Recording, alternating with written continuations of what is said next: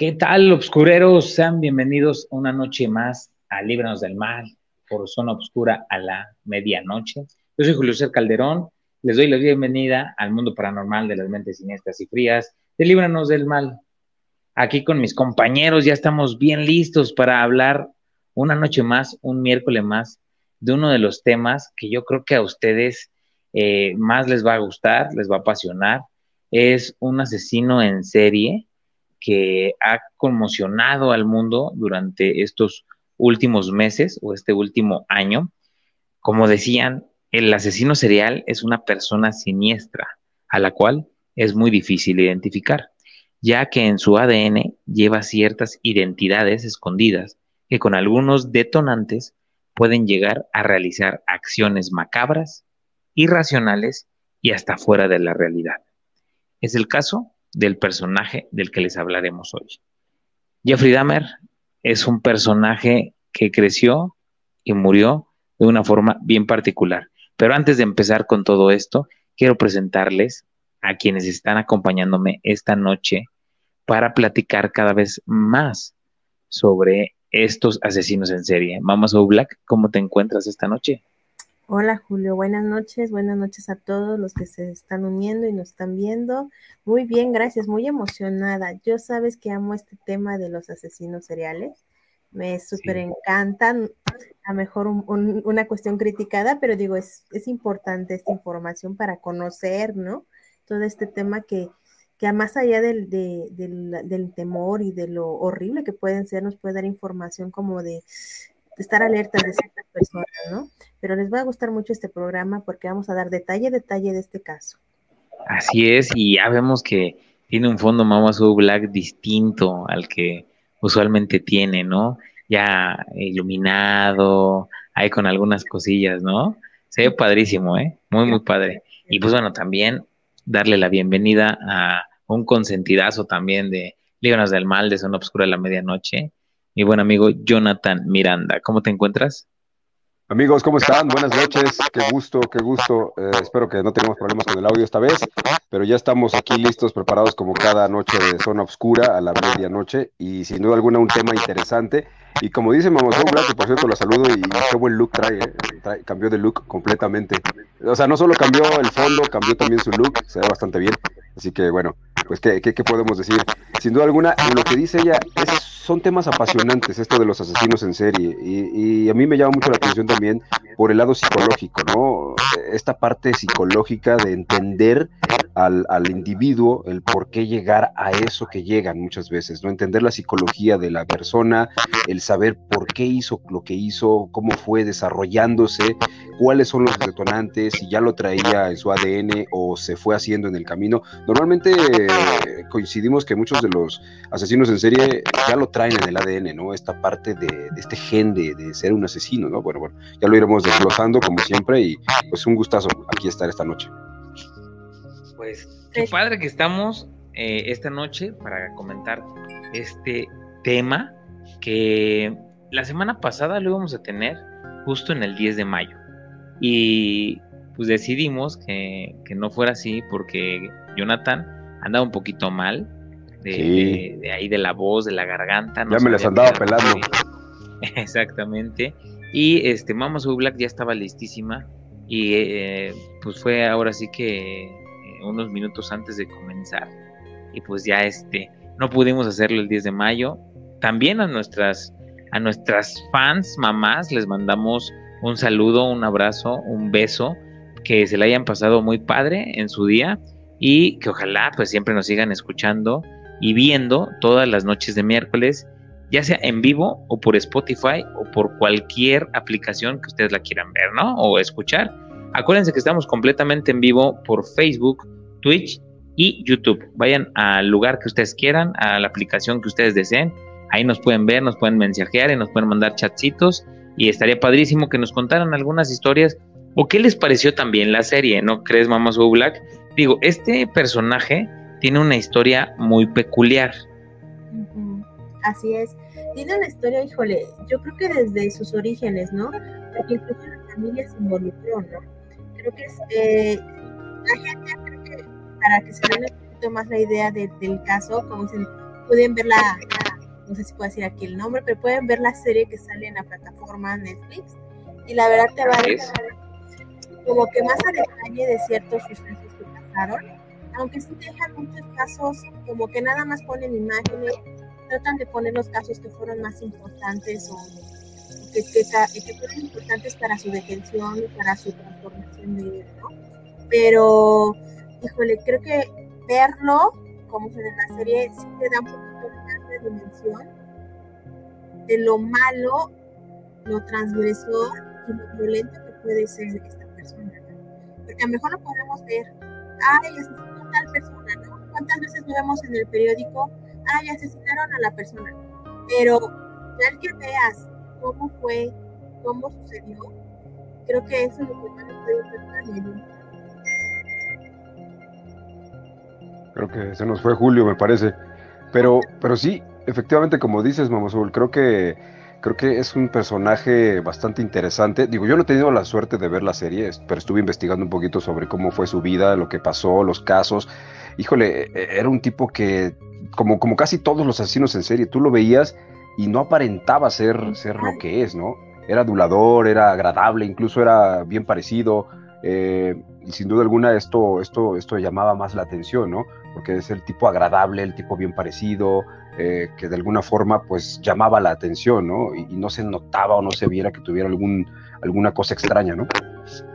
Así es, o sea, tú lo veías y pasaba desapercibido, que era lo que mencionaban y, y compañeros de escuela, pues que sí era un poco reservado, este, introvertido, pero pues que lo tomaban por un chico normal, ¿no? Incluso este, comentaba un vecino en un documental que comentaba que pues él incluso pensaba que, era heterosexual, que era un hombre normal, que digo, la homosexualidad es normal, claro, pero él decía, yo ni siquiera sabía que él tenía esa preferencia, qué hacía, o sea, o sea, yo no sé qué hacía, era su vecino, pero yo no sé qué hacía de la puerta para adentro. Claro.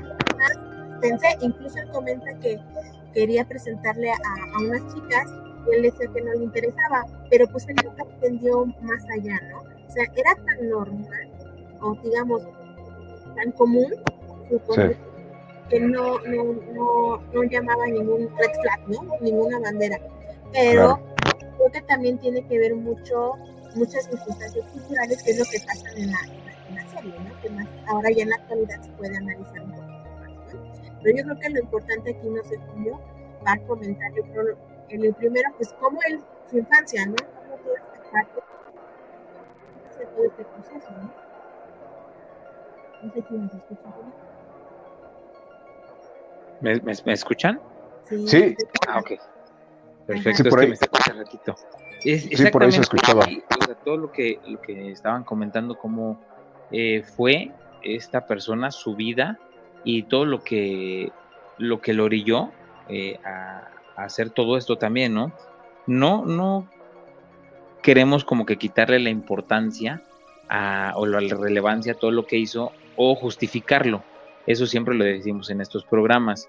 Eh, nosotros tratamos de hacer de, una forma eh, agradable y de cierta manera informativa este tipo de, de, mensajes o este tipo de programas para que quien no haya conocido a este tipo de personas, pues las pueda conocer y que sepan que son personas comunes y corrientes también, ¿no? O sea, pueden pasar desapercibidas por, por la calle y tú jamás te vas a imaginar que puede ser un asesino en serie. En Estados Unidos se da mucho, ¿no? Aparte. Sí. O sea, como que hay mucho trastorno en este, en esta situación, ¿no creen?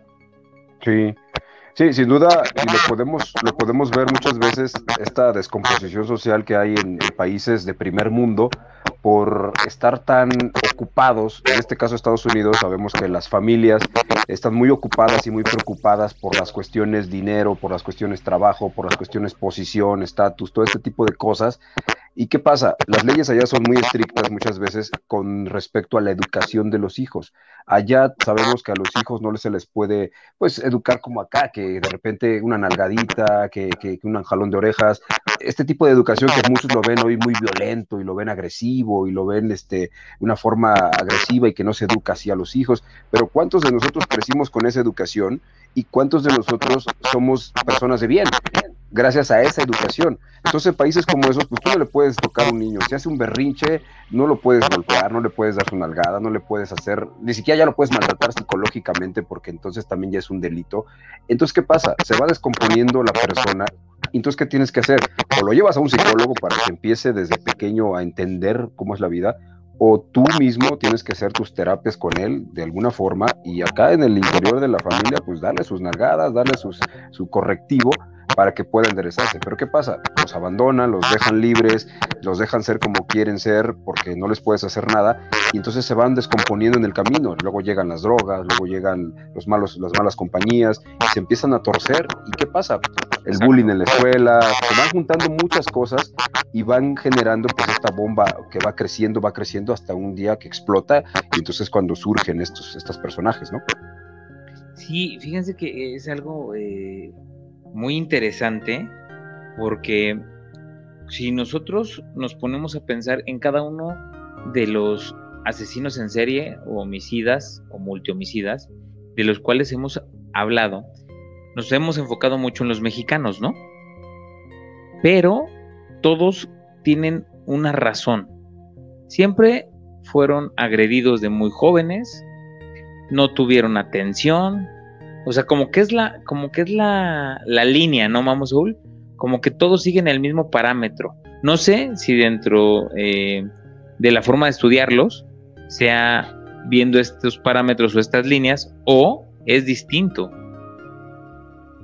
Es que yo, como dices, yo creo que no necesariamente, que es lo que dicen siempre que hemos platicado en todos los programas, ¿no? Nacen, hay una cuestión cultural o un entorno que los detona. Y en muchas investigaciones pues han visto que son ambas cosas, ¿no? No se puede concluir que solamente por una cuestión biológica o solamente por un entorno social, ¿no? Que puede ser como, digamos, una combinación perfecta de ambas que va a resultar en esta situación. Puede ser un niño que vive en un entorno pues, muy disfuncional, pero eso no quiere decir que el niño va a ser un asesino, ¿no? O puede ser al revés, puede ser un niño que nace en un entorno muy amoroso y se vuelve. Entonces es lo que dicen que tiene que ver mucho esta cuestión de estudios y por eso que la psicología y la psiquiatría, como es, si hay parámetros, si hay clasificación, si hay eh, cómo hacer un diagnóstico, pero cada paciente, a pesar de tener el mismo problema, o trastorno de personalidad, o situación o alteración del humor, cada paciente es único, ¿no? Entonces, por eso la importancia de evaluar, estudiar. Pero creo que aquí, como, como comentan, digo, mejor nos vamos a ir a otro tema. A lo mejor en Estados Unidos hay más asesinos seriales, pensemos, ¿no? Pensemos, a lo mejor. Sí. Pero en México, ¿cuántos narcotraficantes hay? ¿Cuántos asesinos? ¿Cuántos secuestradores? Sí, muchísimos. Pero, es por esta situación, si no se hace un buen diagnóstico, o por ejemplo, si terminas en una cuestión de que tiene una, está alterado, o tiene un problema de salud mental, o tiene alguna cuestión mental, pues él ya no se le va a la cadena. Entonces ahí también hay que ver muchas cosas de cómo se va realmente haciendo la situación, pero sí tiene que ver cómo es los problemas de cada país, no es lo mismo con los problemas de un país de primer mundo que a un país tercermundista, ¿no? Sí, exacto, claro. Ahí pues sí va esta situación. Pero lo creo que en este caso bien importante y que me llamó mucho la atención, yo les voy a preguntar, por ejemplo, bueno, primero, se supone que Jeffrey, se llama Jeffrey Lionel Dahmer, ¿no? Si no mal recuerdo. Jeffrey Lionel Dahmer. Así es. Tiene el mismo nombre que su papá. Su papá Así se es. Lionel, ¿va? Entonces, este chico vive en una casa tradicional de Estados Unidos, el papá trabaja, este, la mamá pues ahí está en casa, ¿no? Tiene incluso eh, un hermano. Y esta persona pues vive en un hogar normal, pero sí había problemas y conflictos entre el papá y la mamá. En, eh, en redes, pues bueno, hablan de que había, tenían problemas, pero nunca vieron violencia. Es lo que él comenta incluso en una entrevista, que pues él nunca vio golpes o agresión entre sus padres, pero sí veía violencia mejor verbal y conflictos. Ojo, recordemos que eso se llama violencia psicológica. Sí. O sea, si yo veo que insulta, insulta a la otra o se dicen, pues eso impacta, ¿no? Y él comentaba que pues era un niño muy, muy reservado, ¿no? Muy introvertido y muy, y, digo, y eso, serían, bueno, vamos a analizar eso, que porque él dice que no era así, ¿eh? O sea, él sí tiene una idea muy diferente de lo que él es a lo que las otras gente o las otras personas veían, ¿no? Entonces, este chico empezó a crecer en este entorno, pero pues los papás ya saben, eh, se separan y el papá se va, ¿no? Deja a la mamá, se va y él se queda viviendo solo, porque la mamá también se enoja, se va con su hijo y lo dejan solo en la casa. Sí. Y él empezó, ahí fue cuando empezó el quiebre. Y creo que eso es algo bien importante que no lo abordan mucho en la serie o no lo abordan mucho incluso en las entrevistas, porque esa edad, pensemos, ¿a, qué edad fue la primera persona que según mató? Bueno, que él dice que fue la primera. Él, aquí por ejemplo, tengo... 18, ¿eh? Creo que a los 18. Entonces, sí, cuando, bueno, todavía no era mayor de edad. Porque nació en el 60 y si yo no mal recuerdo, en el 78 fue cuando comenzó a matar. Entonces, más o menos 18, 17 años, ¿no? Que es curioso. Que yo, yo digo que a mejor antes, pero bueno, hay a mejor también en cuestiones legales, no sé. Sí, claro. Esta parte, por ejemplo, él comenta que ahí es, pero ¿por qué? ¿Por qué se da esto cuando sus papás se separan?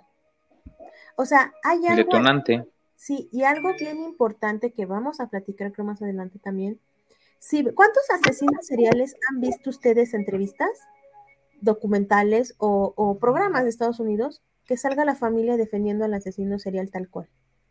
No, pues, pues no, es raro. Creo que es el único. De, de, manipulación con los fans, ¿no? Que si les escriben cartas, les mandan videos, hasta se casan con ellos, ¿no? Sí. Este, Charles Manson, ¿no? Cuando salió, pues, tenía su pareja, ¿no? Este, yo estoy hablando de papás papás familiares. O sea, la mamá, por ejemplo, ella siguió como buscando cómo ayudar a su hijo. Y el papá, incluso creo que se ha de analizar un día en su entrevista bien, bien a fondo, él se sienta al lado de él a defenderlo, ¿no? Sí. Entonces, ahí te habla de una situación familiar real ahí, que hubo un conflicto, que hay muchas emociones, eh, intereses, etcétera, pero creo que ahí ese es el punto porque el papá siempre estuvo ahí, ¿no? Entonces, creo que ahí algo pasó, para él era muy importante su familia, sus papás, híjole, él los quería demasiado, aunque podríamos poner en duda por lo que hacía, por los diagnósticos que dieron de él, que pues a lo mejor no tiene la capacidad tal cual como de sentir ciertas emociones. Sí. Pero cuando él, él, incluso en una entrevista, me acuerdo que sale, que sale él con su papá, le pregunta al entrevistador, oye, ¿y tú crees que tus papás tuvieron la culpa? Él se enoja. O sea, aunque él, no sé, bueno, ustedes no sé, cuando lo ven, cuando él habla, ¿cómo lo ven? Cuando él habla en las entrevistas, está como muy ecuánime, ¿no? Como muy tranquilo, como que siempre fue muy reservado, o yo lo veo así. o sea, cuando lo empiezan a entrevistar, cuando le detonan lo de los papás, o sea, cuando él le hacen la pregunta y le dicen que que si tienen la culpa sus papás de lo que él ha sido, eh, explota visceralmente. O sea, eh, es como si le tocaran una fibra muy, muy delicada. Pero bien chistoso, o sea, sí se enoja, porque él lo dice, ¿no? Sí. Eso me hace enojarme mucho y es miedo, ¿no? Yo, yo me que yo hubiera salido corriendo, ¿no?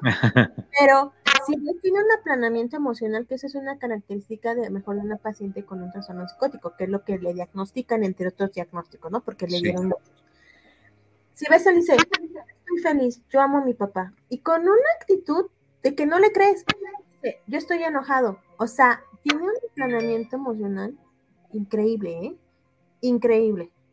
Sí, o sea, es, lo que te digo, como muy centrado, o sea, muy frío, no, es que más bien, más allá de centrado, es que no la sienten. Estas personas no sienten eso. O sea, por ejemplo, hay mucha gente que dice, ay, es que yo, no sé, siento, me siento mal por pegarle a un perro, ¿no? Por ejemplo, tú mejor y yo, ay, no, vamos a chillar, ¿no? Yo mejor hasta lloro. Sí. Y él no lo siente. Por eso incluso él dice, yo necesitaba hacer esto porque yo tenía una sensación diferente y extraña, porque se habla de que estas personas al abusar, al violar, al matar, sienten cosas que no siente comúnmente. La excitación. Placer, sí. Entre otras cosas, ¿no? Pero a veces sienten algo. Entonces, eso es algo bien importante en, esta parte, ¿no? Pero como digo, creo que para él un, un brote, no sé cómo decirle, algo que se rompió cuando sus papás se divorcian, ¿no? Porque fue cuando comenzó todo el caos, ¿no? Sí, el detonante fue ese, ¿no? yo creo que sí, pero como digo, no realmente no abordaron mucho, pero yo creo que porque también a él le molestaba, ¿eh? Porque digo, si le preguntaron que si a mejor sentían que su papá tenía la culpa y se enojó. Claro. No, no, no, investigaron a fondo por esa razón. Ahí, ahí les voy a como a platicar un poquito sobre sobre quién era Jeffrey Dahmer, ¿no? Desde, desde, sus, desde su nombre completo hasta todo lo que... Una breve sinopsis para entrar ahorita en los primeros años de la infancia. Sale, como dice Mama Sue Black, eh, él se llama Jeffrey, o se llamaba más bien, Jeffrey Leonel Dahmer. Nació el 21 de mayo de 1960 y murió el 28 de noviembre de 1994. También conocido como el caníbal de Milwaukee, o El monstruo de Milwaukee. Fue un asesino en serie y delincuente sexual estadounidense que cometió el asesinato y desmembramiento de 17 hombres y adolescentes entre 1978 y 1991. Muchos de sus asesinatos involucraron la necrofilia, el canibalismo y la perseveración permanente de partes del cuerpo, generalmente todo o parte del esqueleto, aunque se le diagnosticó un trastorno límite de la personalidad y un trastorno esquizofrénico de la personalidad y un trastorno psicótico, en su juicio se consideró a Dahmer que estaba legalmente cuerdo. Fue condenado por 15 de los 17 asesinatos que había cometido en Wisconsin y fue sentenciado a 15 cadenas perpetuas el 17 de febrero de 1992. Más tarde, Dahmer fue sentenciado a una decimosexta cadena perpetua por un homicidio adicional cometido en Ohio en 1978. El 28 de noviembre de 1994, Dahmer fue asesinado a golpes por Christopher Scarber, un compañero de prisión en la institución correccional de Columbia, Portland, Wisconsin. Ese es el, general de lo, de, lo que, de lo que es Dahmer.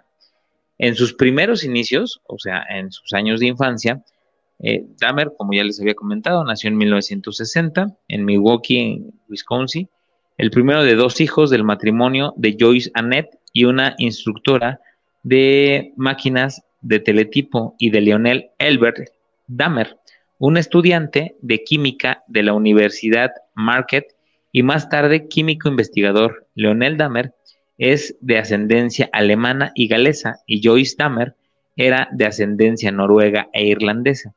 Algunas fuentes informan que Dahmer fue privado de atención cuando era un bebé.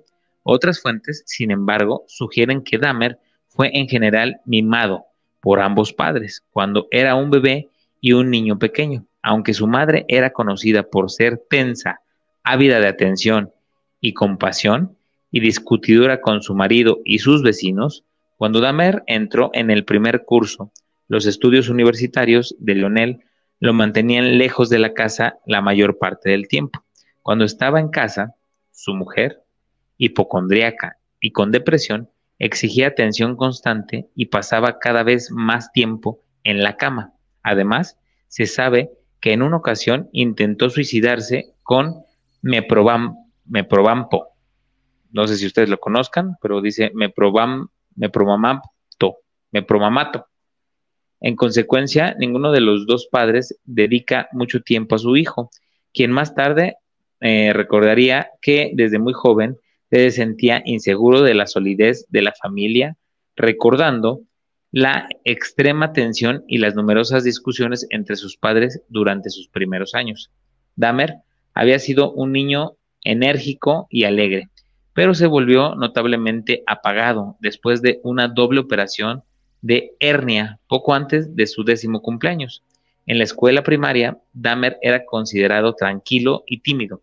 Una profesora recordó más tarde que detectó en Dahmer signos tempranos de abandono debido a la ausencia de sus padres y a las enfermedades de su madre, cuyos síntomas aumentaron cuando éste quedó embarazada de su segundo hijo. Sin embargo, en la escuela primaria, Dahmer tenía un pequeño número de amigos. O sea, ya se dieron cuenta que son como que fueron varias partes, ¿no? La mamá hipocondriaca que nada más estaba viendo qué pastillas meterse. Este, el papá, pues que tenía acá los estudios científicos y toda esta onda y que no quería pelarlo. Y después vamos a rematar porque se embaraza la mamá y le quitan también como el, como el lugar, ¿no creen? Ajá, la, mamá no tenía tanta hipocondriaca, es que te sufría de ansiedad y depresión, aparentemente. Entonces, inventes, mamá Black. Ah. Ahorita apareció tu perro ahí atrás y casi salgo corriendo. Nada más se le ven los ojos. Ah, sí, ya lo vi. No creo que lo estoy viendo aquí en la, en la televisión, aquí lo veo. Y sí se ven los ojitos ahí, Este es el diablo. Te digo que siempre pasan cosas raras aquí. Te lo quería decir, no manches, échate un rezo.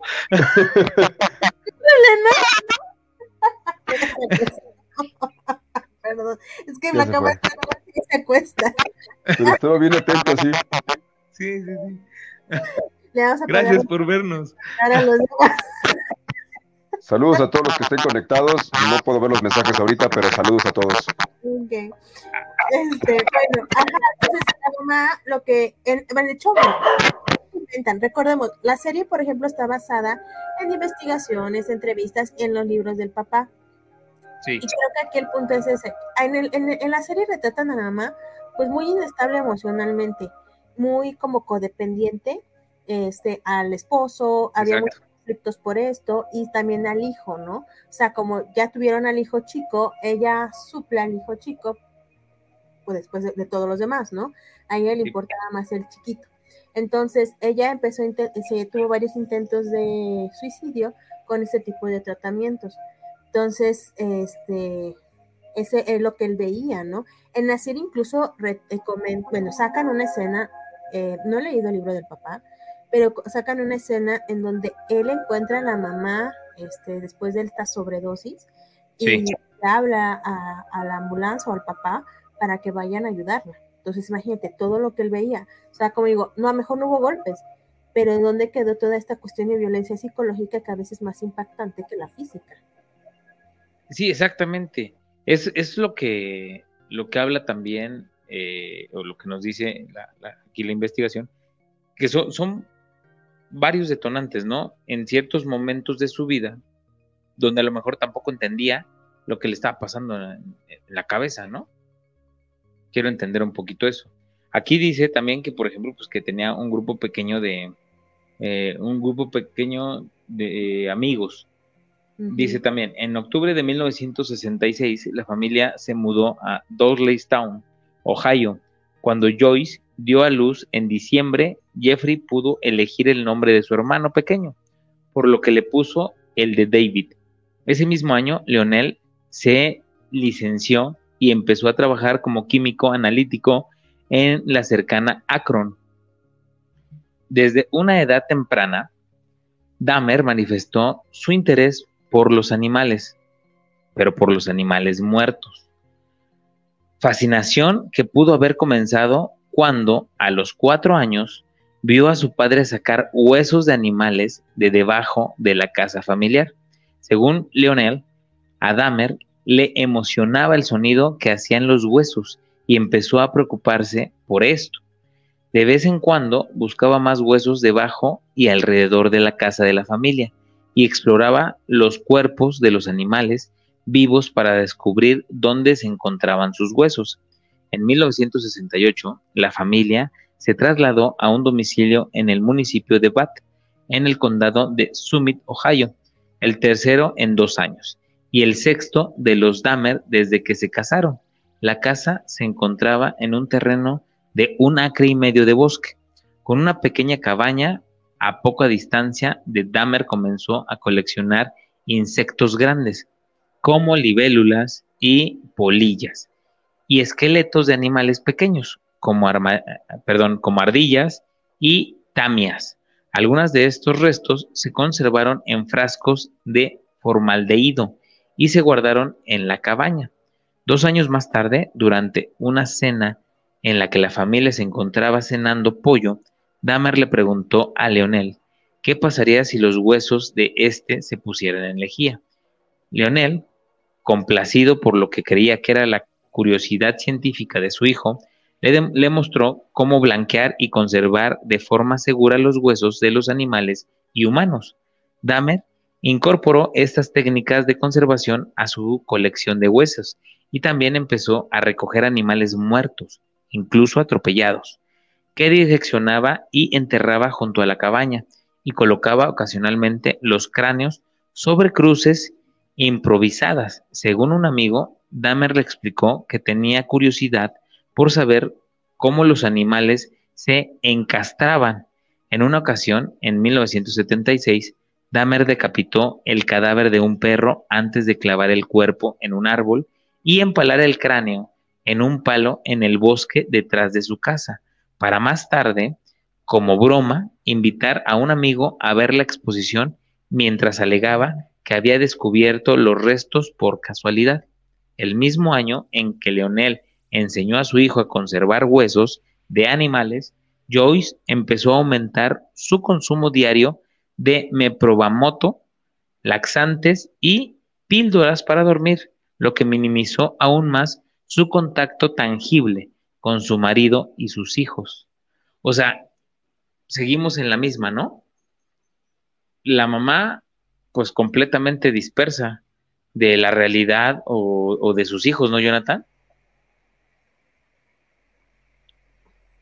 Está. Sí, de alguna manera eh, la mamá vivía en un mundo, ¿no? En, una, en una nube, ella estaba metida en su mundo completamente y eso pues eh, no, nunca le puso la atención como debía. Eso permitió que él pues tuviera estas libertades de hacer ese tipo de cosas.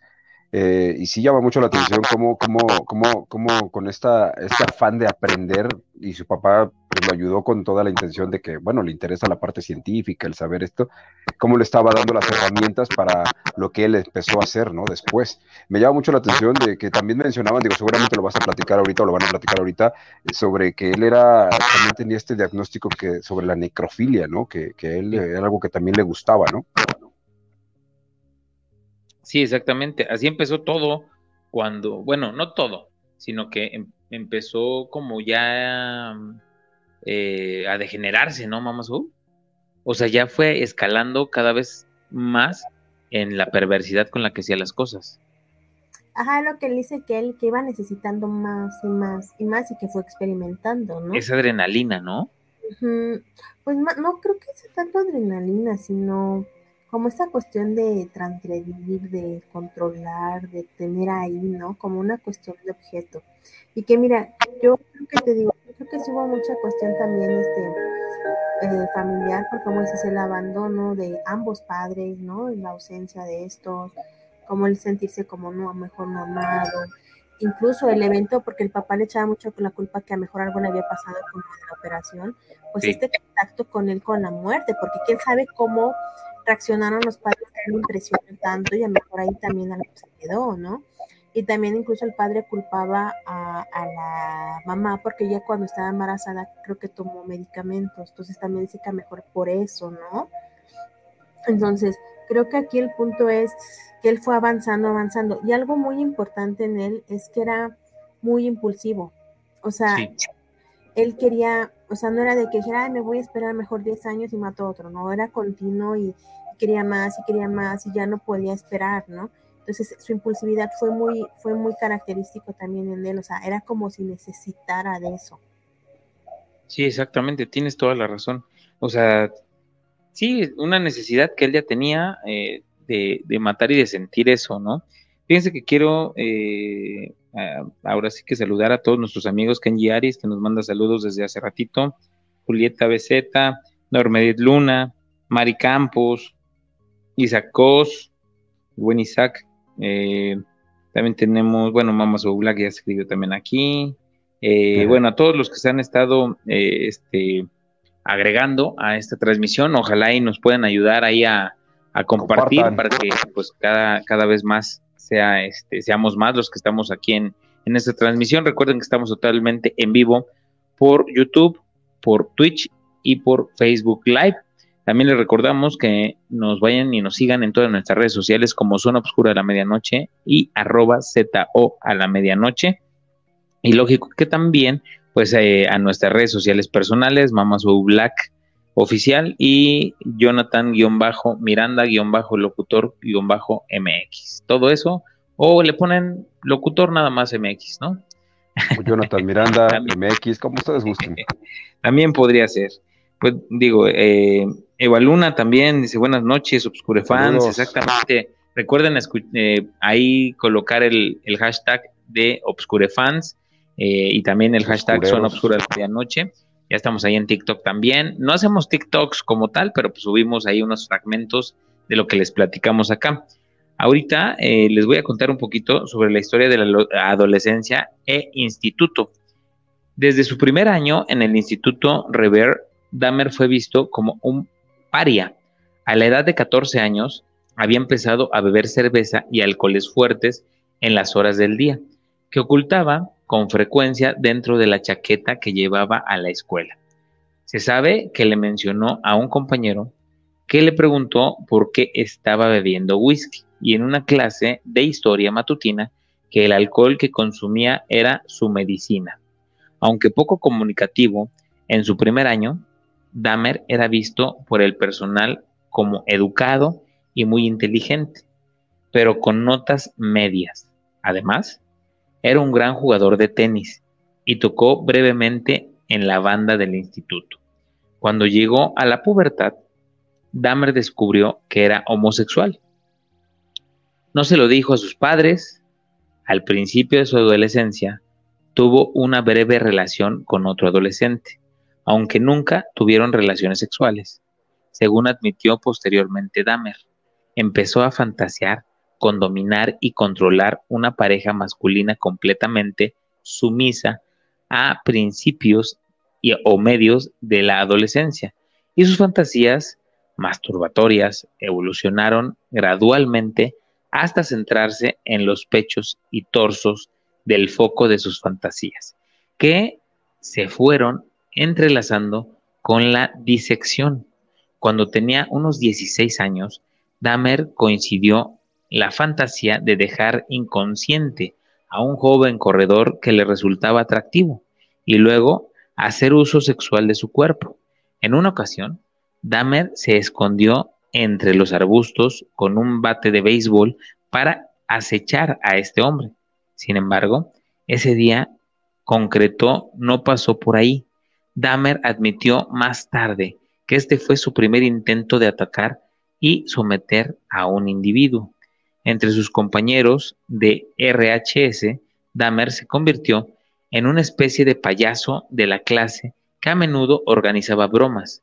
Llegaron a conocerse como hacer a Dahmer. Estas incluía balar y simular ataques epilépticos o parálisis cerebrales en la escuela y en las tiendas locales. En ocasiones, Dahmer realizaba estas payasadas por dinero para comprar alcohol. Eso yo creo que es lo, importante y el detonante de muchas de, de, sus cosas, ¿no? Cuando empieza ya a tomar alcohol, empieza a perder la percepción o la realidad. Bueno, yo lo veo así, no sé ustedes qué piensen. Sí, es como, como un combustible, ¿no?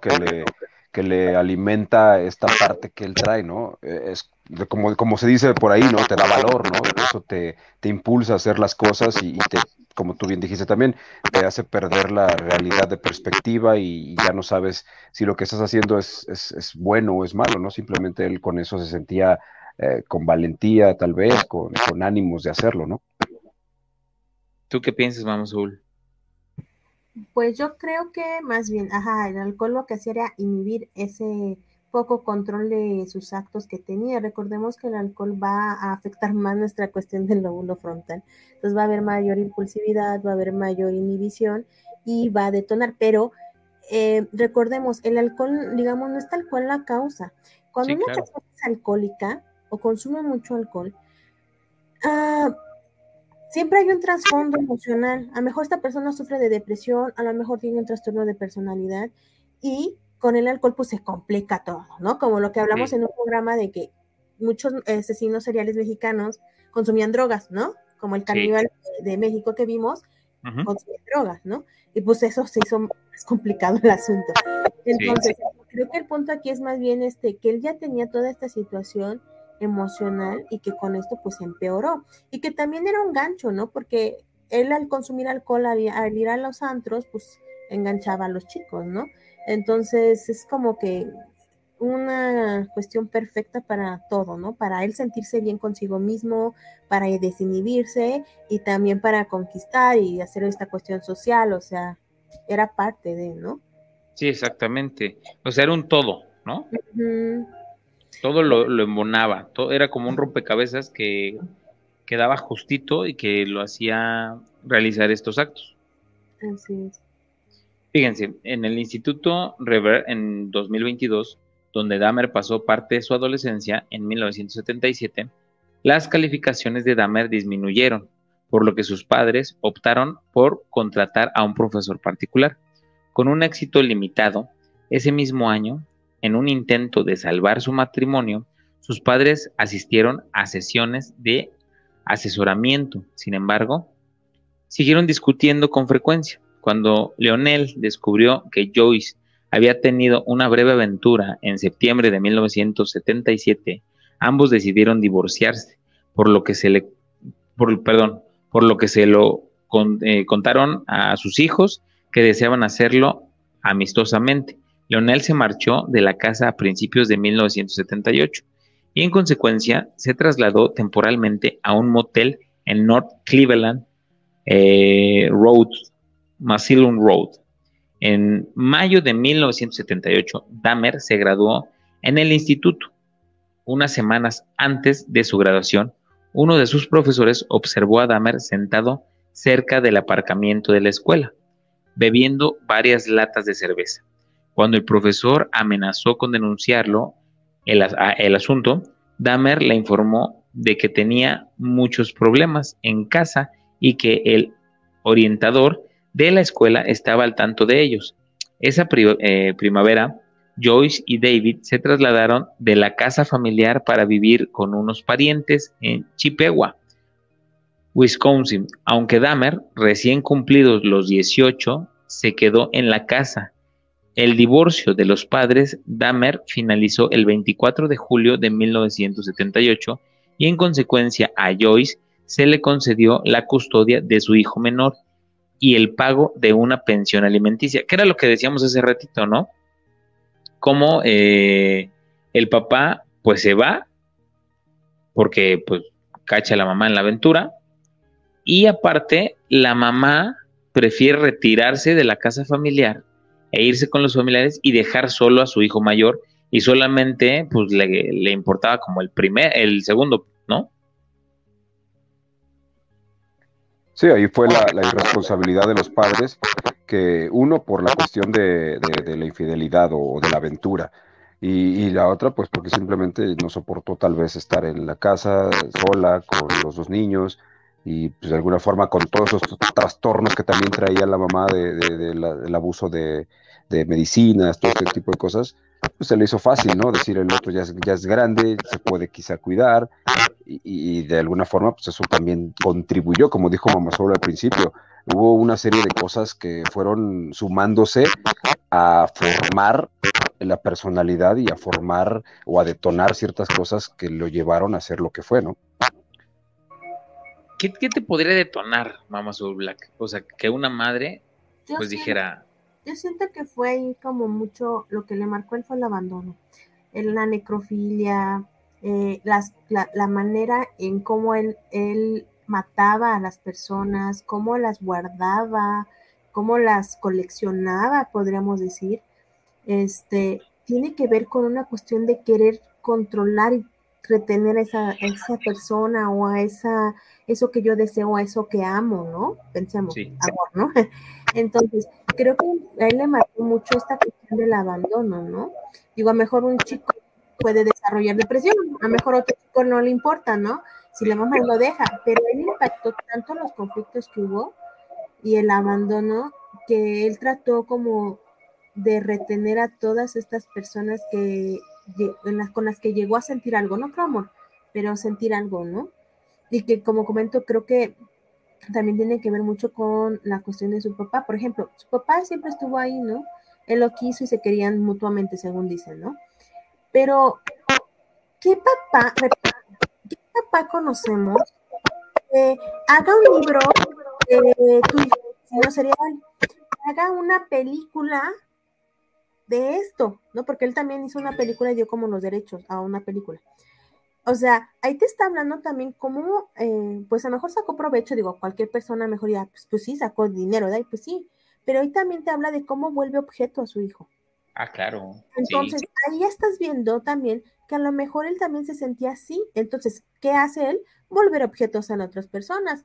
Digámoslo, es un poquito complicado de analizar, pero pensemos, así decirlo burdo, simple es, ah, pues entonces colecciono esta cabeza, es un objeto. Sí, sí, sí. Todo esto, sí, es muy, yo creo que sería muy, padre, o más bien los que lo estudiaron, que padrísimo, porque yo creo que es como un rompecabezas exacto. Pero yo creo que, digo, repito, creo que tuvo mucho que ver el abandono de sus padres. Él, él, le impactó demasiado y él no se sentía mejor amado y se sentía solo, que por, por lo mismo practicaba la necrofilia, porque tiene que ver con eso, ¿no? Esta cuestión social de no y de querer apropiarse de algo que ya no tiene vida y que yo me siento igual, ¿no? Entonces digo, es, es muy curioso, es un poquito complejo, pero creo que todos así es como encaja, ¿no? Todo. Hubiera estado padrísimo poder hablar con él, ¿no? O sea, de verdad, para entender cómo, cómo pensaba. Nada más no le preguntes a su familia. que digamos, con el Papa. Ya ves que se ponía bien loco con eso. Fíjense, aquí ya les voy a contar un poquito sobre eh, finales de la adolescencia y principios de los 20 años, cuando em, fue el primer asesinato. Eh, el asesinato de Steve Hikes. Dahmer cometió su primer asesinato en 1978, tres semanas después de su graduación. El 18 de junio, Dahmer recogió en una autopista de, eh, Sí, en una autopista de casi 19 años llamado Steve Market Hicks, Dahmer atrajo al joven a su casa con el pretexto de beber. Hicks, quien había hecho eh, autostop en el objetivo de ir a un concierto de rock en Chippewa, Lake Park, aceptó acompañar a Dahmer a su casa con la promesa de tomar unas cervezas con este, quien tenía la casa para él solo. Según Dahmer, la visión de Hicks, con el pecho desnudo, de pie al lado de la carretera, despertó sus sentimientos sexuales, aunque cuando Hicks empezó a hablar de chicas, sabía que cualquier insinuación sexual que hiciera sería rechazada. Tras varias horas de hablar, beber y escuchar música, Hicks quería irse y yo no quería que se fuera, por lo que lo golpeó con una mancuerna de 10 libras, unos 4.5 kilos. Más tarde declaró que golpeó a Hicks dos veces por detrás mientras éste estaba sentado en una silla. Cuando Hicks cayó inconsciente, Dahmer lo estranguló hasta la muerte con la barra de la mancuerna. Luego despojó la ropa del cuerpo de Hicks antes de explorar su pecho con sus manos, para luego masturbarse mientras estaba sobre el cadáver. Este es el, pues el primer asesinato que, que ocurrió, que tuvo Dahmer. Y si, podemos ver, la mayoría fue por, por, una cuestión sexual, ¿no? O sea, lo primero que lo, orilló fue eso, el tener este acercamiento con esta persona. Eh, aquí les voy a contar, dice, al día siguiente, Dahmer diseccionó el cuerpo de Hicks en su sótano para más tarde enterrar los restos en una tumba poco profunda en su patio trasero. Varias semanas después, desenterró los restos y separó la carne de los huesos para disolverla en ácido y tirar posteriormente la solución por el retrete. Respecto a los huesos, los trituró con un mazo y los esparció por todo el bosque que había detrás de su casa. Universidad y servicio militar. Seis semanas después del asesinato de Hicks, el padre de Dahmer y su prometida volvieron a su casa, donde descubrieron que Jeffrey estaba viviendo solo. Ese agosto, Dahmer se matriculó en la Universidad Estatal de Ohio, con la esperanza de especializarse en negocios. El único periodo de Dahmer en la OSU, eh, esperanza de especialización, perdón, de la OSU, fue completamente improductivo, un gran parte debido a su eh, persistencia abuso del alcohol durante la mayor parte de su estancia. Recibió notas de suspensión en e introdujo a la antropología, civilizaciones clásicas y ciencias eh, administrativas, siendo prácticas de rifle la única asignatura en la que tuvo éxito, en la que obtuvo una calificación de B eh, su promedio general fue de 0.45 a 4.0 en una ocasión, Leonel visitó por sorpresa a su hijo, solo para encontrar su habitación llena de botellas de licor vacías, a pesar de que su padre había pagado por adelantado el segundo trimestre, Dahmer abandonó la OSU después de solo tres meses. En enero de 1979, a instancias de su padre, Dahmer se alistó en el ejército de los Estados Unidos realizó el adiestramiento básico en el fuerte McAllen, en Austin, Alabama, antes de formarse como especialista médico en el fuerte Sam Houston, en San Antonio, donde ocasionalmente fue reprendido por intoxicación. En una, en una ocasión, un caso de insubordinación hizo que todo su pelotón fuera castigado, lo que le valió a Dahmer una severa paliza por parte de sus compañeros de reclutamiento. O sea, este cuate no respetaba, pero nada, o sea, aunque se haya enlistado y, quería como formarse o algo así, o no sé, no entiendo cómo pensaba y por qué quiso enlistarse. Esa es la primera pregunta que tuviera. ¿Ustedes por qué creen que, que, quiso enlistarse en el ejército si no estaba acostumbrado a recibir órdenes? Bueno, yo creo que el primer punto es que, como lo dijo Mamá Saúl hace rato, eh, era una persona que no, no, no, no tenía sentimientos, no, sabía lo que era el sentimiento tal vez de culpa, tal vez de amor, tal vez de, de, pena o lo que tú quisieras, ¿no?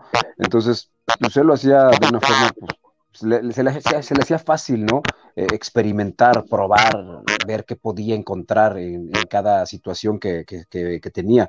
¿Por qué se enlistó? Pues no sé, quizá por, por la aventura, por ver si encontraba esto, es algo emocionante que le moviera a él, ¿no?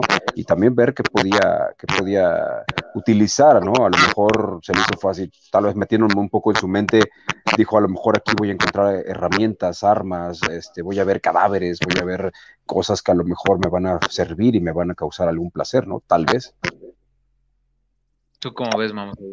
A mí, pues ¿sabes qué me brinca? Lo, lo de que, se, se, fue por la cuestión médica. Yo creo que por la cuestión, tres cuestiones. Una, por la cuestión de que su papá lo condicionó, porque su papá dijo, ya no le voy a apoyar porque estaba gastando dinero en él. Entonces, como que la única opción, ya sabes, es lo militar, ¿no? Una escuela militar o te vas a la militar. Esa fue una, por presión de padre. Dos, él era homosexual. Sí. ¿En la milicia qué? Voy a estar encerrado con puros hombres. Sí, claro. la cuestión del poder. Los militares tienen una cuestión de poder muy importante. Son, eh, hay mucho control, hay mucho poder en eso. Entonces, ¿dónde mejor voy a aprender? ¿Dónde mejor voy a poder ejercer eso que en lo militar? Y por la ende, la cuestión médica que creo que ahí, no sé, yo creo que lo vas a mencionar, recordemos que él utilizaba esta información para drogar a sus víctimas y dos, a él lo corren de ahí porque abusa de dos militares sexualmente.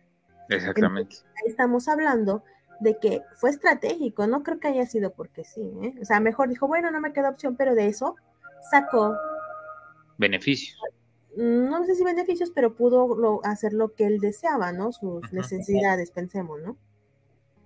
Sí, fíjate, por ejemplo, aquí dice, el 13 de julio de 1979, Dahmer fue desplegado en Baumholder, Alemania Occidental, donde sirvió como médico de combate en el segundo batallón 68 Regimiento Blindado, octava división de infantería.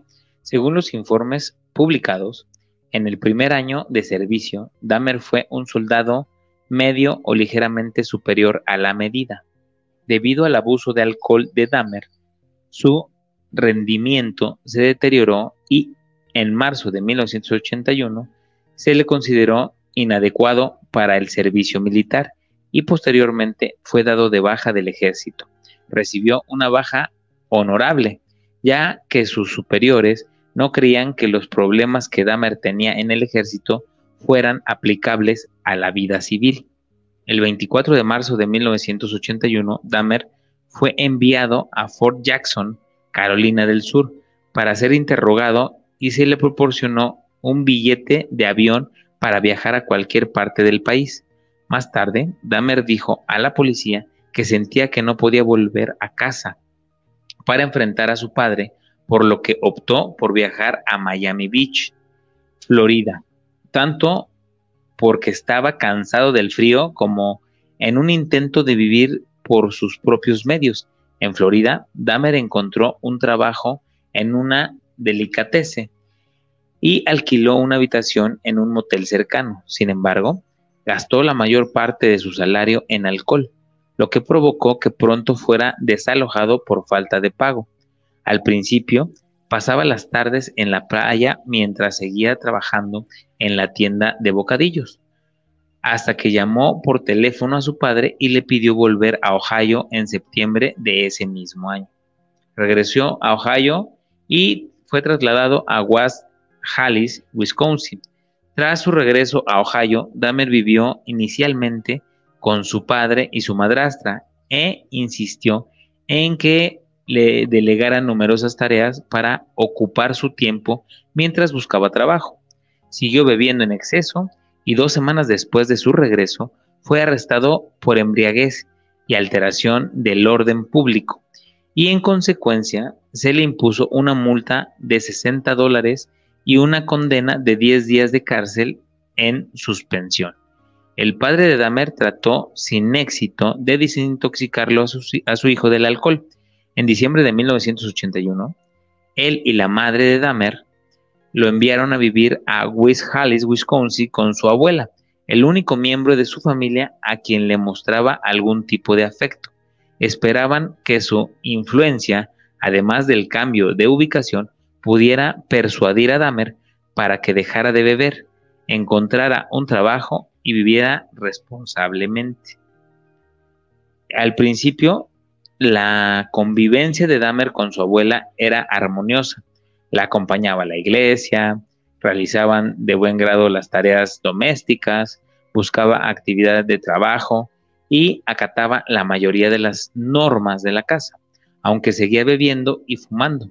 A principios de 1982, Daven encontró empleo como flebotomista en el Centro de Plasma Sanguíneo de Milwaukee, donde mantuvo este trabajo durante un total de 10 meses antes de ser despedido. Dahmer permaneció en el paro durante más de dos años, durante los cuales vivió con el dinero que le daba su abuela. Poco antes de perder su trabajo, Dahmer fue arrestado por exposición indecente el 8 de agosto de 1982. En el parque de la Feria Estatal de Wisconsin se le observó exponiéndose en el lado sur del Coliseo en el que estaban presentes 25 personas, incluidas mujeres y niños. Por este incidente fue condenado a multa con 50 dólares más los costos judiciales. En enero de 1985, Dahmer fue contratado como mezclador en la fábrica de chocolate Ambrosio de Milwaukee, donde trabajaba de 11 de la noche a 7 de la mañana, seis noches a la semana, con, eh, con las de los sábados libres. Poco después de que Dahmer encontrara este trabajo, se produjo un incidente en el que otro hombre le hizo una proposición mientras estaba sentado leyendo a la biblioteca pública de West Hallis. El desconocimiento le lanzó a, a Dahmer una nota en la cual le ofrecía realizarle una felación, aunque Dahmer no respondió a esta proposición. El incidente despertó en su mente las fantasías de control y dominio que había desarrollado cuando era adolescente y comenzó a familiarizarse con los bares, los baños y las librerías gay de Milwaukee. También se sabe que robó un maniquí masculino de una tienda que utilizó brevemente para su estimulación sexual, hasta que su abuela lo descubrió el objeto guardado en un armario y le exigió que se deshiciera de él. ¿Cómo son todas estas cosas, no, Mamá Soul Black? O sea, eh, la estabilidad jamás estuvo en su vida, ¿no? Eh, fue brincando de, de, trabajo en trabajo porque no podía permanecer en alguno, porque simplemente eh, lo cachaban o drogándose o teniendo relaciones o o, nada más este, masturbándose o tenía algún tipo de situación, ¿no? Alcoholismo, etcétera, y era echado por eso. Así es. Creo que pues, pues es lo mismo, ¿no? O sea, va él hasta transgredir, a transgredir siempre, ¿no? Y como dices, era donde él se sentía con poder, pero no lo mismo de su alcoholismo, porque él, él tenía alcoholismo, pues le era muy difícil mantener un trabajo, más aparte de sus impulsos, los conflictos que tenía con el poder, porque pues, él quería hacerlo, ¿no? Sí, o sea, el, eh, el impulso yo creo que estaba muy, muy puntualizado, ¿no? O sea, todo lo hacía por impulso, no, no era que hiciera algo por, por un raciocinio como tal, sino que eh, había cositas que en el momento cuando estaba alcoholizado o que tenía algún tipo de nervante o algo por el estilo, detonaban y hacía que quisiera hacer locuras o, este tipo de acciones que era lo que al final o lo llevaba a la cárcel o lo llevaba al despido o que lo corrieran de algún domicilio, ¿no? Ya fuera su papá, ya fuera su mamá, ya fuera la abuela, o sea, como que había estos detonantes que, que lo hacía sin pensar pero que al final lo llevaba hacia algún problema más cañón, ¿no? No, creo que lo hiciera sin pensar, porque si lo hiciera sin pensar, es que realmente tenía una cuestión de un trastorno mental y que por eso mataba. Entonces aquí el punto era lo que decían que él era, mucha gente decía que él era normal, o sea que, bueno, que no tenía ningún problema y que él lo hacía consciente y estaba muy, muy consciente de que él había asesinado y que planificaba esto en cierta manera, aunque sí había una cuestión de impulsividad, pero sí pensaba, ¿no? Voy al bar, voy a, voy a buscar a tal chico, lo voy a llevar a tal lugar, voy a llevar estas sustancias para drogarlo, o sea, sí había una planificación, ¿no? Entonces, creo que el alcohol eh, era, un factor aparte, pero él con alcohol, o sea, Sí, o sea, era, era su inhibidor, ¿no? Como, yo creo que era como cuando fuman, ¿no? O sea, eh, digo, a veces te, te relaja, pero te pone activo, pero el alcohol es como una, una como el paracetamol para los médicos. el alcohol era como un parte de, no, como se lo desinhibía, pero también era, era, un hábito, era un hábito, ¿no? Pero sí, yo creo que sí estaba planificado y sí estaba consciente de ello, porque incluso cuando él lo habla, él no dice, híjole, tuve una laguna y no supe qué pasó. No, no, no. Él se acuerda de, de, lo que hacía, ¿no? Y hasta lo platica, cómo, cómo los guardaba, qué sentía cuando los veía, o sea. Sí, habla en una conciencia absoluta. Sí. Y una determinación inquebrantable también. Dice, claro. a finales de 1985, Dahmer había empezado a frecuentar regularmente las casas de baño, que más tarde describió como lugares de relax, pero durante sus encuentros sexuales se frustró al ver que sus parejas se movían durante el acto. Tras su detención, declaró, me entrené para ver a las personas como objetos de placer en lugar de como personas. Por ello, a partir de junio de 1986, administraba somníferos a sus parejas, que les daba mediante licor con sedantes, para luego esperar a que se durmieran para realizar diversos actos sexuales para mantener un, en sumisión adecuada de esta medicación, Dahmer informó a los médicos de que trabajaba por las noches y requería las pastillas, perdón, para ajustarse a ese horario. Después de unos 12 casos de este tipo, la administración de los baños revocó la afiliación de Dahmer, quien en consecuencia empezó a utilizar las habitaciones de los hoteles para continuar en, este, en esta práctica. Poco después de que se le revocara la membresía de la casa de baños, Dahmer leyó un informe en un periódico sobre el próximo funeral de un hombre de 18 años, por lo que concibió la idea de robar el cadáver recién enterrado y llevárselo a casa. Según Dahmer, intentó desenterrar el ataúd del suelo, pero encontró el suelo demasiado duro y abandonó el plan.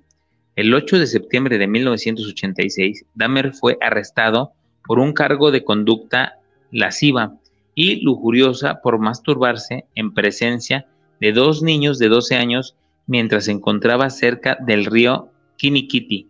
Al principio afirmó que solo había estado orinando, sin saber que había testigos, pero pronto admitió el delito se le cambió el cargo por conducta desordenada y el 10 de marzo de 1987 se le sentenció a un año de libertad condicional con instituciones adicionales de someterse a terapia.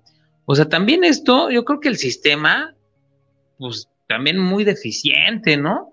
Si ya había caído tres o cuatro veces por la misma cosa, pues ya no era tanto de, de darle como que estas cuestiones pequeñitas y, ah, sí, no pasa nada, ¿no? Ahora, este, bueno, son 50 dólares, ahora son 60, ahora este, te vamos a poner a recoger basura, ¿no, Jonathan? Sí, mientras, mientras no hubiera un muerto o, mientras no hubiera un muerto confirmado por él, eh, no iban a hacer otra cosa, ¿no?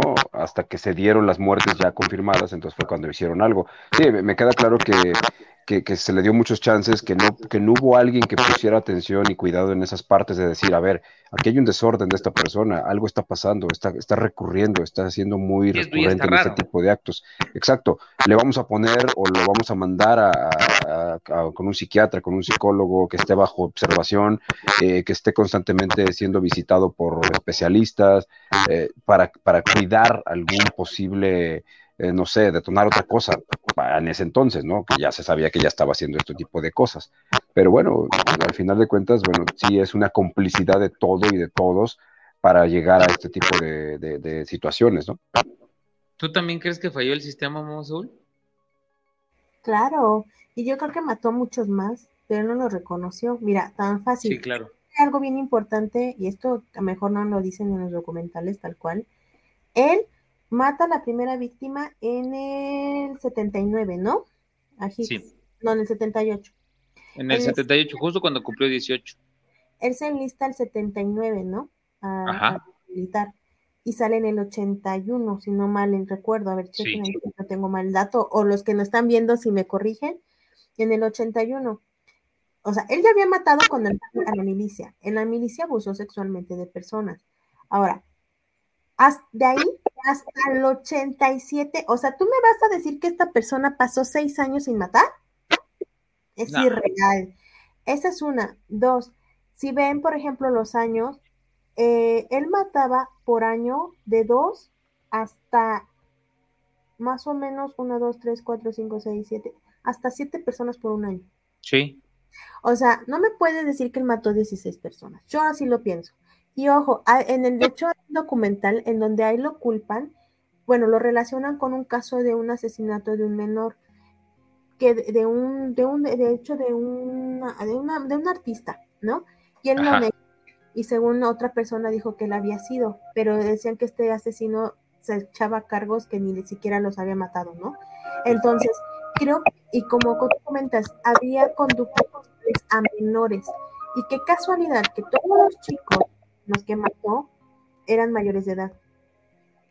Porque él no va a aceptar por esta cuestión todavía como, yo creo que social, yo creo que sí tenía una, parte ahí que sí reconocía, por tanto, está, que conocía a sus padres, ¿no? Y toda esta parte, no iba a reconocer que abusó y mató de niños, que yo creo que eso empezó al inicio. Pero, ¿cómo dicen? Ya, pues ya se murió, quién sabe qué haya pasado. Pero yo no creo que se haya pasado seis años sin matar. yo tampoco. Era tan grande, es más bien, esos son los que le encontraron. Claro. Pero creo que en su etapa más este, inicial, a lo mejor no fue tan impulsiva como en la final, sí, porque eso va a ir aumentando. Pero, o sea, no. Yo creo que, como dices, esa, él pues ya quería que, bueno, mejor ya esperaba que lo atrapara, porque él decía, ¿no? Sentí un alivio a la vez sí y a la vez no, ¿no? De que me atraparan, pero es algo que nunca se le iba a quitar. Él decía, yo estoy en la cárcel y todavía tengo esos deseos, esos pensamientos. ¿no? Exacto. Sí. creo que ahí está, está grave el asunto. Sí, y, fíjense, aquí les voy un poquito. Dice, a finales de los 80, principios de los 90, asesinatos posteriores. Hotel Ambasador, el 20 de noviembre de 1987, Dahmer, quien en ese momento residía con su abuela en West Halley, se encontró con un hombre de 25 años de Ontagon, Michigan, Steven Toomey, en un bar y lo convenció de que fueran con él al bar, perdón, con él al hotel Abasador de Milwaukee, donde Dahmer había alquilado una habitación para la noche. Según este último, no tenía intención de asesinar a Tuami, sino que pretendía eh, simplemente drogarlo y acostarse a su lado mientras exploraba su cuerpo. A la mañana siguiente, sin embargo, Dahmer se despertó y encontró a Tuami tumbado bajo él en la cama, con el pecho aplastado y con moretones negros y azules. Además, le salía sangre de la comisura de la boca y los puños y aún antebrazo de Dahmer estaba muy amoratado. Este posteriormente declaró que no recordaba haber matado a Tuami y más tarde informó a los investigadores de que no podía creer que esto hubiera ocurrido.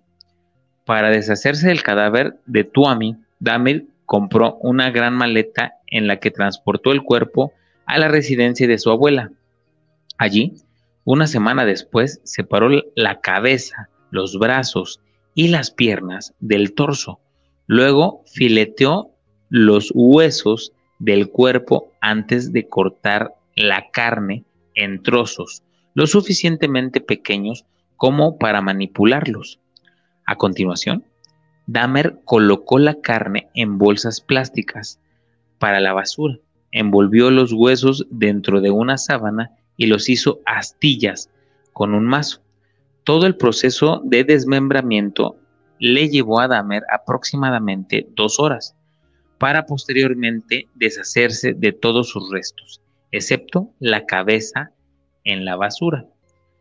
Durante las dos semanas siguientes, al asesinato de Tuami, Dahmer conservó la cabeza de la víctima envuelta en una manta, para luego hervirla en una mezcla de Sualix, un detergente industrial a base de basicidad y lejía en un esfuerzo por conservar el cráneo que luego utilizó como estímulo para las masturbaciones. Finalmente, el cráneo se volvió demasiado frágil por este proceso de blanqueo, por lo que Dahmer lo pulverizó y se deshizo de él.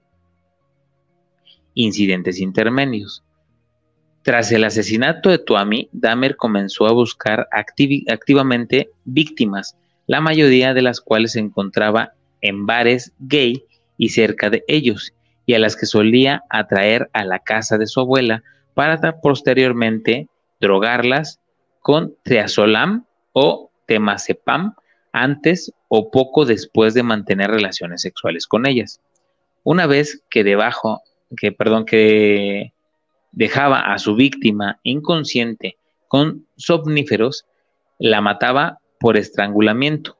Dos meses después del asesinato de Tuami, Dahmer se encontró con un prostituto nativo americano de 14 años llamado James Doxtactor, Dahmer atrajo al joven a su casa ofreciéndole 50 dólares por posar desnudo para unas fotos. En su residencia de West Illinois, la pareja mantuvo relaciones sexuales antes de que Dahmer drogara a Doxtator y lo estrangulara en el suelo del sótano para posteriormente dejarlo ahí durante una semana antes de, desmembrarlo de forma muy parecida a como lo hizo con Tuami. Para deshacerse de los restos del cadáver, los trasladó a un contenedor de basura, exceptuado el cráneo, que hirvió y limpió en lejía antes de que observaba que se veía vuelto demasiado frágil con este proceso, por lo que lo terminó pulverizando dos semanas después. O sea, también quiso hacer el mismo proceso y valió gorro, ¿no? O sea, pero cómo fue eh, escalando y, tan, y buscando a estas personas que también eran vulnerables, ¿no? ¿O no? ¿No creen ustedes que hayan sido un poco vulnerables? Pues sí, también tenían esta, esta eh, pues quizá también tenían estos problemas, tenían, eran personas que también no, no estaban como de alguna manera centrados en la vida, o simplemente eran personas que, que disfrutaban la vida o que andaban por ahí, ¿no? Circulando. Digo, a muchos los encontraba en los bares gays donde se iban a divertir, se iban a, a pasar el tiempo. En aquellas épocas seguramente, pues, sabemos lo difícil que siempre ha sido para, para las personas de diferentes preferencias, ¿no? Entonces era como el lugar donde se reunían y de esta forma, pues él, él aprovechaba también esa, esa situación, ¿no? Donde podía conocerlos, ¿no? Híjole, o sea, yo sí creo que se, se valía de la necesidad, ¿no? Muchas veces de las personas. O no sé tú qué piensas, Mamá Soul Black. O sea, ¿crees que... Estrategia. O sea, recordemos, por ejemplo, cuando tú andas con alguien que no porque sean inferiores, pero tú consideras que son inferior y es un grupo vulnerable, mm, por ejemplo, a lo mejor un joven anda con una mujer necesitada que necesita dinero, apoyo, pues se va a ser más dependiente, ¿no? Creo que ese era un punto para él, el tener un control y que estas personas lo quisieran por dependencia, por este pues, vínculo no sano, pero realmente pues no le bastaba, ¿no? Entonces él sabía que iba a hacer esto y buscaba pues gente vulnerable, tanto así que por eso no lo atrapaban, porque él, él mataba personas de color, o personas este, de otra nacionalidad y pues por eso no le tomaban importancia en ese tiempo, ¿no? Porque recordemos que tiene muchos años, ¿no? Entonces, creo que sí lo pensaba y lo analizaba, ¿eh? O sea, él sí tenía como que este patrón. Él decía, no, yo no tengo ningún patrón porque fueron agüeros, fueron a, tipos nativos, fueron a personas de color. Sí, exacto. No era racista, ¿no? no, pero era algo ¿no? Que realmente a él daba un poder que ellos no a, necesitar, ¿no? Yo creo que pero, pero sí tenía un estilo, una forma de hacerlo. Sí, pues era esto de limpiar los huesos y toda esta onda, ¿no? De que los asfixiaba, o sea, sí tenía como un modo superandi. O sea, dónde los recogía o dónde los iba a buscar y todo. Fíjense, les voy a hablar un poquito de las víctimas. Jeffrey Dahmer mató a 17 jóvenes entre 1978 y 1991. De estas víctimas, 12 fueron asesinadas en su apartamento de North 25 Street. Otras tres víctimas fueron asesinadas y desmembradas en la residencia de su abuela en West Hallis. Su primera víctima fue asesinada en la casa de sus padres en Ohio y la segunda en el Hotel Abaso de Milwaukee. Un total de 14 de las víctimas de Dahmer pertenecían a diversas minorías étnicas y nueve de ellas eran negras.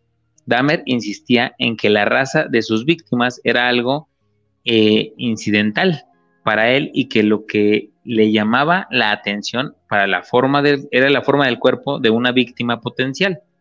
Estas afirmaciones han sido respaldadas por un estudio de especialistas forenses eh, independientes sobre la selección de víctimas de Dahmer, cuyo análisis, eh, cuyo análisis antropológico reveló que sus víctimas compartían una similitud morfológica y sugería que Dahmer se sentía psicológicamente atraído por un determinado tipo de cuerpo eh, antropómetro, antropométrico. Perdón, no, lo digo mucho, pero es antropométrico. Eh, ya salió.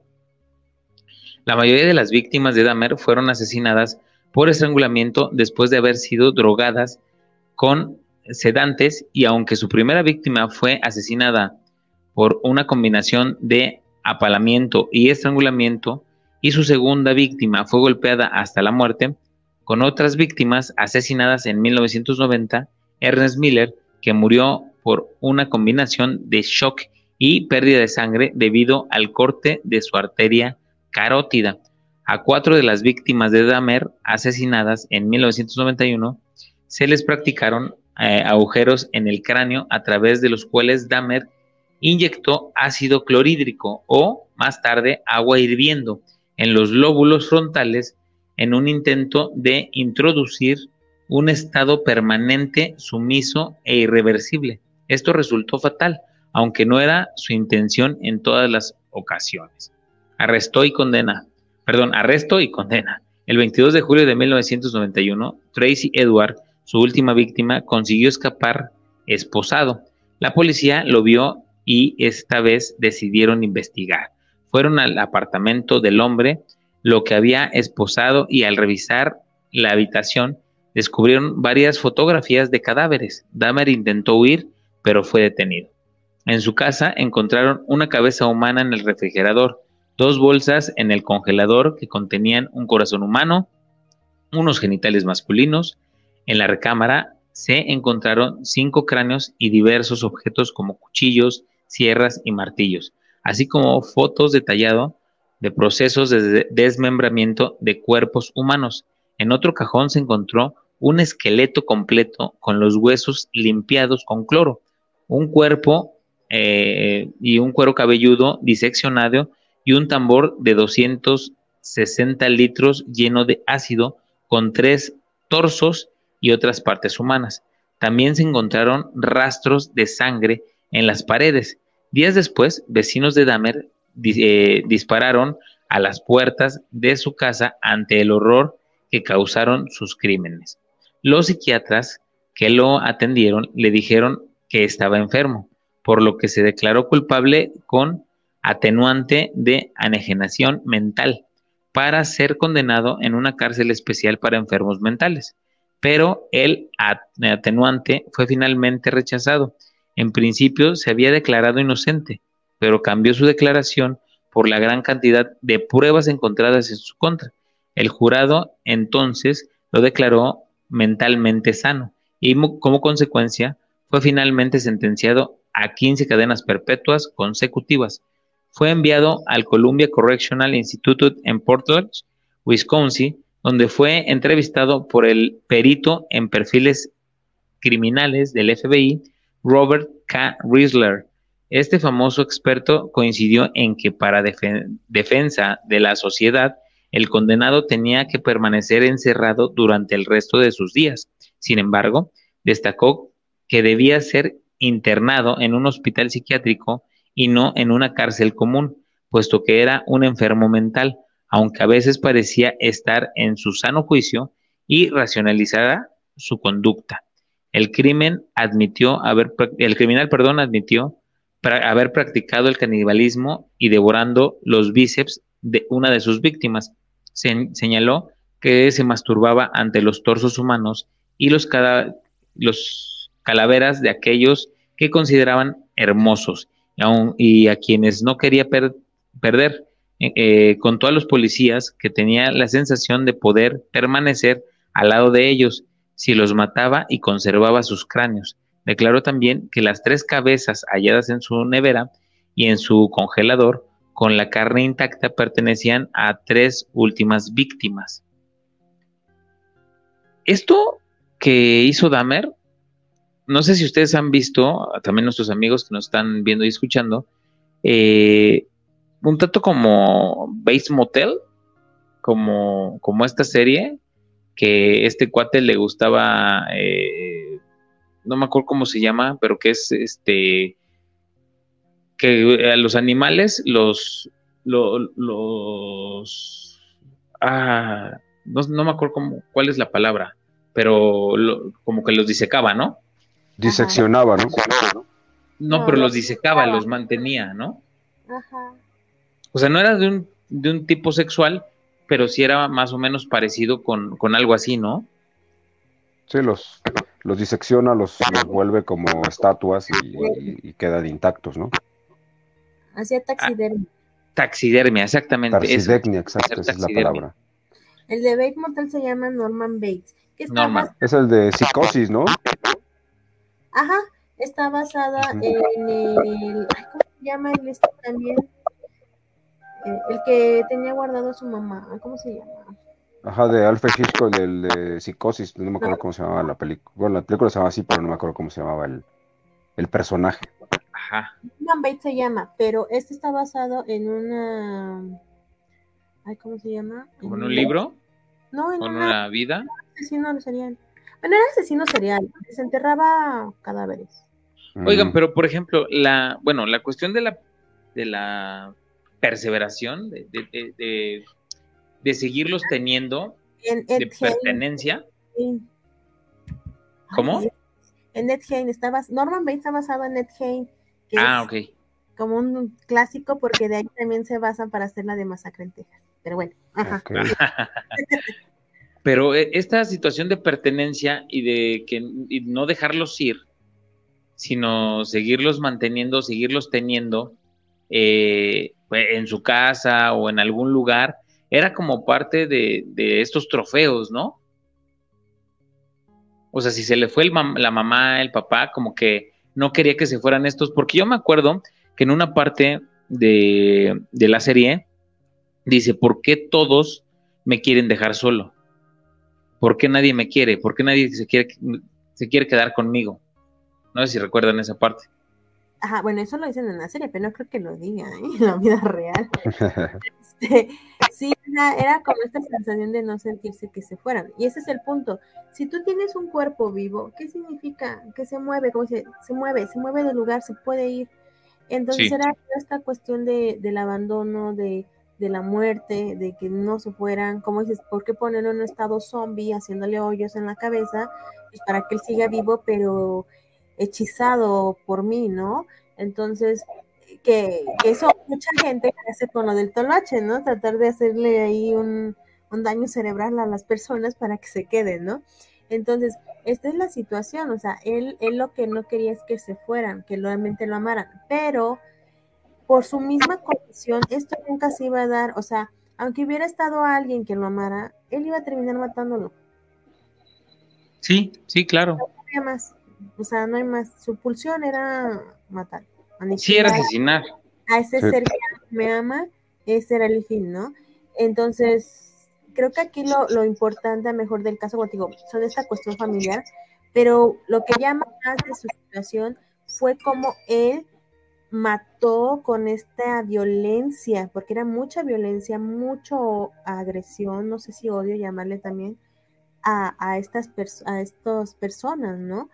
Creo que eso fue algo muy característico de él que lo diferencia de pues otros casos, ¿no? Que digo, si hay otros asesinos seriales que también mataban a sus parejas este, homosexuales, pero de la cuestión de, de tenerlos ahí, de preservarlos y de comerlos, pues fue algo que impacta, ¿no? A la sociedad. Claro.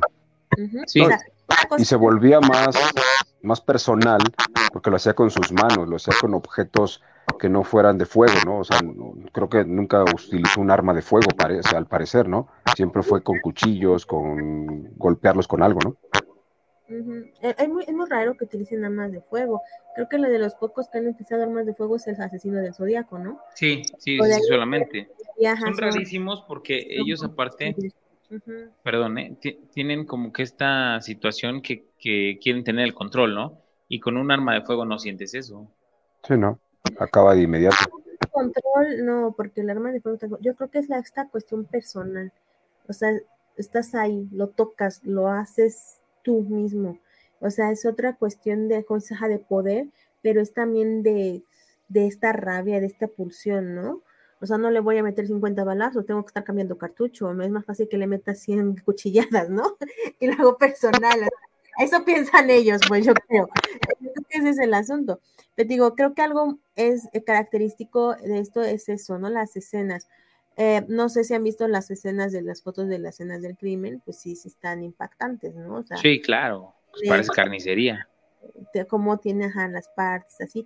Y yo no, yo no, yo no encontré nada respecto a que él trabajara como carnicero, pero yo me acuerdo que tengo la idea de que en la serie sale que trabajó de carnicero, ¿no?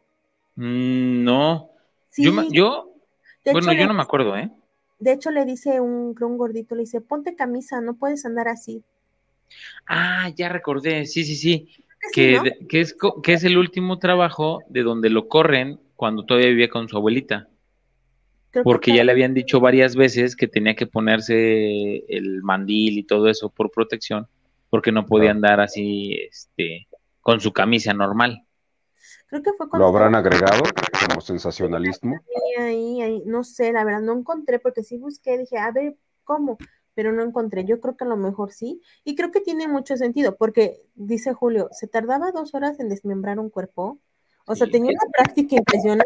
claro, filetear y todo. Pleito, no, la articulación para cortarle es un desmadre en un humano. Entonces, imagínate qué práctica ya tenía y esa era su segunda víctima. Por ende, ya había matado, ya había practicado, o sea, no, no manches. Yo siento que había practicado con muchos animales.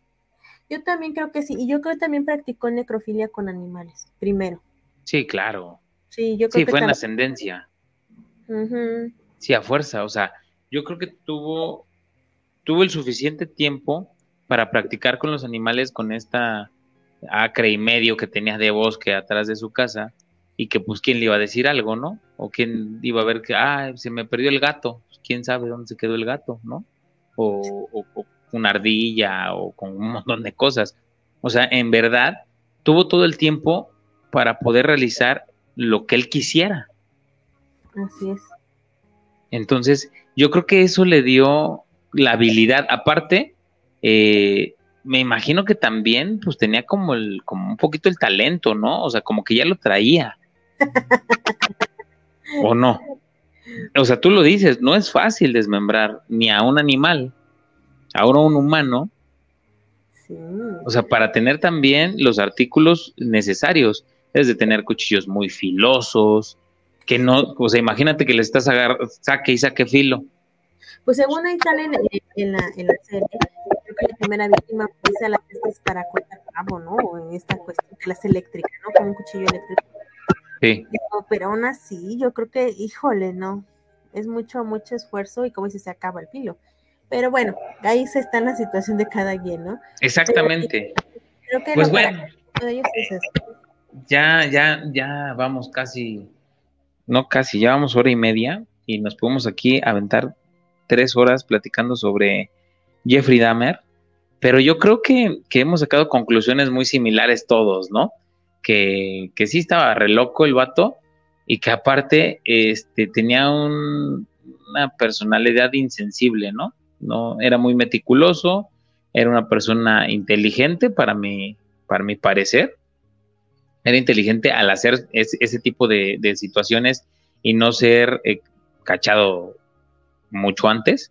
Pero bueno, me gustaría eh, escuchar de cada uno de ustedes cuál es el cierre de este tema y estaría bueno eh, abundar o, investigar un poquito más o platicar más sobre sus pensamientos, ¿no? Estaría padre seguir investigándolo, algunos videos y poder desmenuzarlo también aquí y poder decir, ah, ok, tenía, yo siento que tenía esto y esto y esto y esto, simple y sencillamente por ver las microexpresiones, este, el lenguaje corporal, etcétera. Sería bueno también armar algo por el estilo o grabarlo para que nuestros amigos eh, puedan después verlo y que tengan a lo mejor un material extra, ¿no? De este tipo de, de, capítulos. No sé, Mamá Black, ¿cuál sería tu, tu cierre para este capítulo de Líbranos del Mal, Jeffrey Dahmer.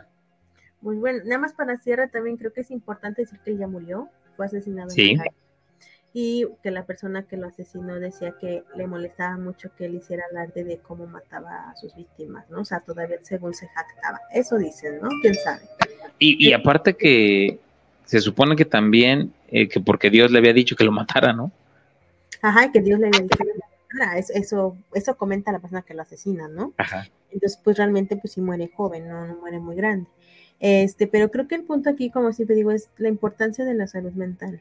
No importa si nacen o se hacen, lo importante es que si ves algo, apoyar a la persona y tú mismo permitirte apoyarte, ¿no? O sea, que tú mismo te permitas el acudir a este, a este apoyo, acompañamiento o tratamiento psicológico, psiquiátrico, ¿no? Porque sí, a veces es bien necesario para prevenir todas estas desgracias que todos terminan siendo un final muy terrible, ¿no? Sí, exactamente. Pues es el cierre de Mamos Black, tus redes sociales, ah, ¿dónde te podemos ver? Ah, es que ya me puse sentimental. Este, en mi YouTube, en Instagram, Mama Black, es así, nada más mi nombre como aparece aquí, ahí me siguen y ahí estoy subiendo ahorita imágenes, etcétera, por si me quieren ahí ver, ¿va? Súper. Vayan y denle like, compartan, activen la campana y todo lo que sea necesario también ahí en sus redes sociales. Y buen Jonathan, un cierre para, para este temazo de Jeffrey Dahmer. Pues solo puedo decir que la mente es un misterio, es un profundo eh, hoyo negro donde solo el que está ahí sabe lo que tiene y a veces ni siquiera los que están ahí saben lo que tienen, ¿no? Eh, definitivamente puede ser muchas cosas los que te puede llevar a hacer ciertas cosas, a cometer ciertos actos, pero como dice Soul, hay que poner atención, hay que ver qué hay alrededor, si detectamos algo, si vemos algo, si podemos hacer algo.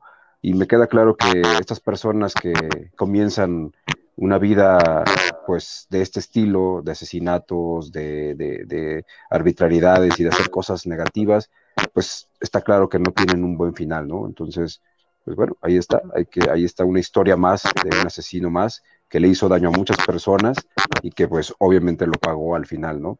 Y pues nada, Jonathan Miranda, locutor MX, Facebook, Twitter, Instagram, eh, TikTok, YouTube, ahí estamos en todas las redes sociales y pues estamos pendientes. Próximo sábado, Weekend by Request de 10 a 2 en W Radio Morelos y ya, ya, ya merito, empezando el mes de junio, tenemos luna llena. Ahí estaremos dándoles noticias pronto.